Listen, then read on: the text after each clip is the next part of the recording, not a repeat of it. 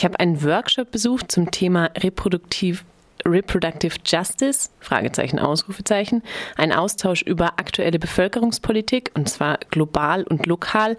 Und das klingt erstmal unverständlich, weil die Begriffe Reproductive Justice und Bevölkerungspolitik im Alltag nicht benutzt werden. Denn Bevölkerungspolitik äh, wird nach 1945 in Deutschland ungern verwendet. Vor dem Hintergrund der nationalsozialistischen Bevölkerungspolitik hat sich stattdessen der Begriff Demografie durchgesetzt. Damit verbinden viele etwas, zum Beispiel den demografischen Wandel, also die Debatte, dass die Deutschen angeblich zu wenige Kinder bekommen. Damals waren es im Schnitt 1,3 Kinder pro Frau und eine extreme Schlussfolgerung daraus war Sarrazins Deutschland schafft sich ab. Und häufig schwingt nämlich etwas mit, wenn über die 1,3 Durchschnittskinder gesprochen wird. Und zwar diejenigen, die mehr Kinder bekommen sollen, sind Frauen aus der Mittelschicht oder Akademikerinnen.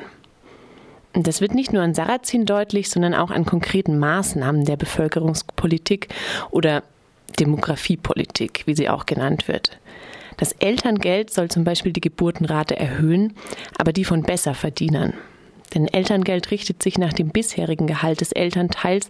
Man erhält knapp 70 Prozent des bisherigen Einkommens. Wer mehr verdient, bekommt also mehr Elterngeld. Ein Ziel des Elterngeldes ist es also, gut ausgebildete und gut verdienende Menschen zu motivieren, mehr Kinder zu bekommen. Hartz-IV-Empfängerinnen haben de facto keinen Zugang zum Elterngeld. Wenn es darum geht, wer mehr Kinder bekommen soll, ist Ursula von der Leyen ein gutes Beispiel. Und zwar nicht deshalb, weil das Elterngeld unter ihr als Familienministerin eingeführt wurde. Ihr Nachwuchs wird gemeinhin als Kinderreichtum betrachtet. Und bei Familien mit Migrationshintergrund oder bei ärmeren Familien würden sieben Kinder schnell als Symbol für Armut oder Unterdrückung angesehen.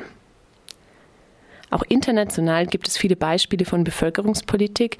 Sehr bekannt ist Chinas Ein-Kind-Politik, die Chinas Bevölkerungszahl verringern sollte.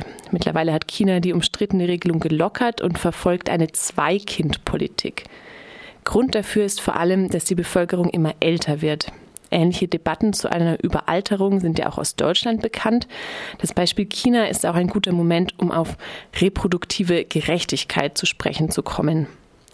Reproductive Justice meint das Menschenrecht auf die selbstständige Entscheidung über den eigenen Körper, also Kinder zu haben oder keine Kinder zu haben und die Kinder in einer sicheren und nachhaltigen Umgebung zu erziehen. So versteht Sister Song den Begriff ein Kollektiv von Women of Color. Bei reproduktiver Gerechtigkeit geht es zum Beispiel um das Recht auf Abtreibung, aber auch darüber hinaus, also grob gesagt um Verhältnisse, in denen Menschen gut leben können. Reproductive Justice kommt aus dem Feminismus von Women of Color. Sie begann eine eigene Bewegung, um reproduktive Gerechtigkeit für marginalisierte Frauen, Familien und Communities zu erlangen. Denn die Bedürfnisse von Women of Color und anderen marginalisierten Frauen und Transpersonen kamen ihnen in der Frauenbewegung zu kurz. Dort standen meist wohlhabende weiße Frauen aus der Mittelschicht im Vordergrund. Der Workshop wollte herausfinden, ob sich das Konzept Reproductive Justice nutzen lässt, um verschiedene Kämpfe zusammenzubringen, oder ob es eben problematisch ist, sich den Begriff von Women of Color anzueignen, der ja gerade dazu da ist, ihre Interessen zu vertreten. Es ging um verschiedene Beispiele, die unter reproduktive Gerechtigkeit gesammelt werden können. Das Netzwerk von geflüchteten Frauen, Women in Exile, berichtete über die Situation von Müttern in Sammellagern für Geflüchtete. Und außerdem sprachen sie über Langzeitverhütungsmittel wie Implantate. Frauen lassen sich diese Implantate vor der Flucht einsetzen, doch die Implantate lassen sich oft nur in dem Land entfernen, in dem sie auch eingesetzt wurden. Bevölkerungspolitik hängt auch immer mit Migrationspolitik zusammen. Es geht nicht nur um Zahlen, wie Demografie vielleicht suggeriert, sondern auch darum, wer dazugehören soll und wer nicht. Deswegen geht es bei Reproductive Justice zum Beispiel auch um die Fragen des Familiennachzugs. Es geht außerdem darum, sogenannte Entwicklungspolitik im globalen Süden zu kritisieren. Wer spricht von einer Überbevölkerung? Wer entscheidet, wer das Über, das zu viel darstellt? Also wer wird als Problem dargestellt und wer wird zum Ziel von Bevölkerungspolitik? Auch beim Thema Fortpflanzung geht es darum, wer ausgeschlossen wird, zum Beispiel durch vorgeburtliche Diagnosemethoden. Ob Kinder oder keine, entscheiden wir alleine, ist der Anspruch von Menschen mit Behinderung nicht bevormundet zu werden. Es geht bei Reproductive Justice also um ganz schön viel. Um das Recht auf Entscheidungsfreiheit, Kinder zu bekommen oder nicht, um die Forderung, mit dieser Entscheidung gut leben zu können, also um gute soziale Bedingungen.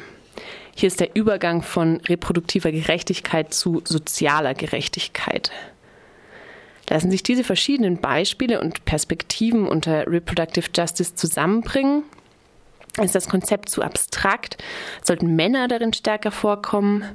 Stößt reproduktive Gerechtigkeit im Neoliberalismus an Grenzen, das sehr umfassende Forderungen enthält?